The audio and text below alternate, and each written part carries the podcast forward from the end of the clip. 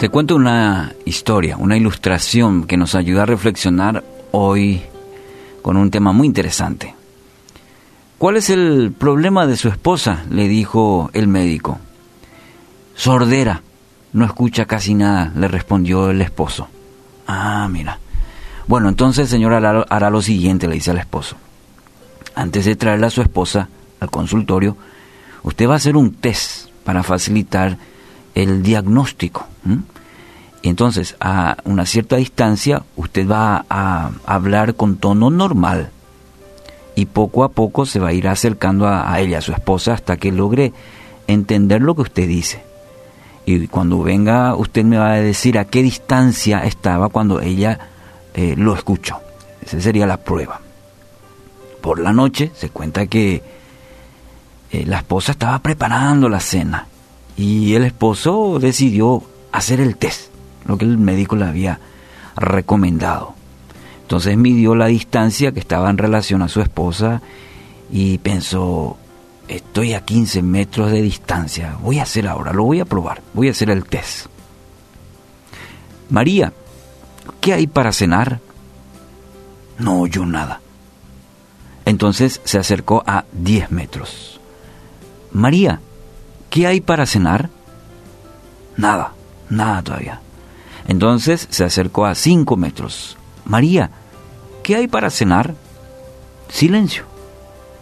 Por último, se apoya ya la espalda de su esposa y vuelve a preguntar.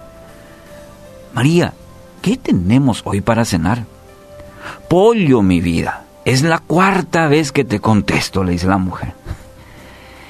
¿Cuántas veces pensamos que el problema está con los demás cuando en realidad el problema es nuestro? Y con esta ilustración, quizás un poco jocosa, nos haga un poco reflexionar en tal aspecto de la sordera, pero la sordera espiritual. Primera Juan 5:14 dice, esta es la confianza que tenemos al acercarnos a Dios, que si pedimos conforme a su voluntad, Él nos, nos oye. Y es un poquito el, tema que necesitamos reflexionar en tal sentido. Eh, muchas veces ocurre en nuestra relación con Dios algo similar. Vamos a Él con nuestras oraciones, con nuestras peticiones y pensamos que Él no oye, que no escucha nuestra oración, porque no tenemos la respuesta muchas veces en el tiempo que nosotros queremos, que nosotros deseamos. Entonces creemos que Él no está escuchando, que está sordo a nuestras oraciones. Cuidado, mucho cuidado porque la sordera espiritual puede ser tuya o puede ser nuestra. Es importante que la palabra hace mención eh, en, varios pasajes sobre este aspecto, sobre eh, tenemos que afinar el oído en tal sentido, porque Él siempre y escucha este principio importante que la palabra nos dice. Él siempre va a responder, va a responderte. Y va a responderte de la siguiente manera. Te va a responder sí, te va a responder no, o te va a responder espera. Así como un padre también. Nuestro Padre Espiritual siempre escucha y siempre responde. A veces responde con un sí, inmediatamente. También cuando no nos conviene, cuando nuestro Padre te va a decir no pero también habrá momentos que te va a decir, espera. Según el texto de hoy, hay dos condiciones. Acercarnos a Dios. Y segundo, pedir según su voluntad. Fíjate, esto es muy importante a la hora. Eh, primero acercarnos a Dios, como dice la palabra, confiadamente.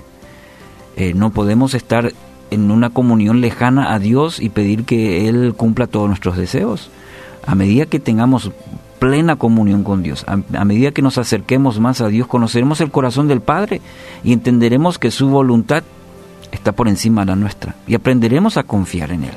Por eso es necesario acercarnos a Dios, cercanía, comunión, intimidad con Él. Y eso nos va a ayudar indefectiblemente a lo segundo que es pedir según su voluntad. No va a ser mi voluntad, sino así como el Hijo le dijo al Padre que no se haga, mi voluntad. En un momento de crisis profunda, un momento difícil en la vida del Hijo de Dios, dice, yo, yo me gustaría hacer esto, pero que no se haga mi voluntad sino la tuya. Tengamos esa misma actitud del Hijo para con nuestro Padre Celestial. Pedir según su voluntad y no la nuestra. Hoy quiero animarte a acercarte a Dios y pedir que te ayude a escuchar su voz.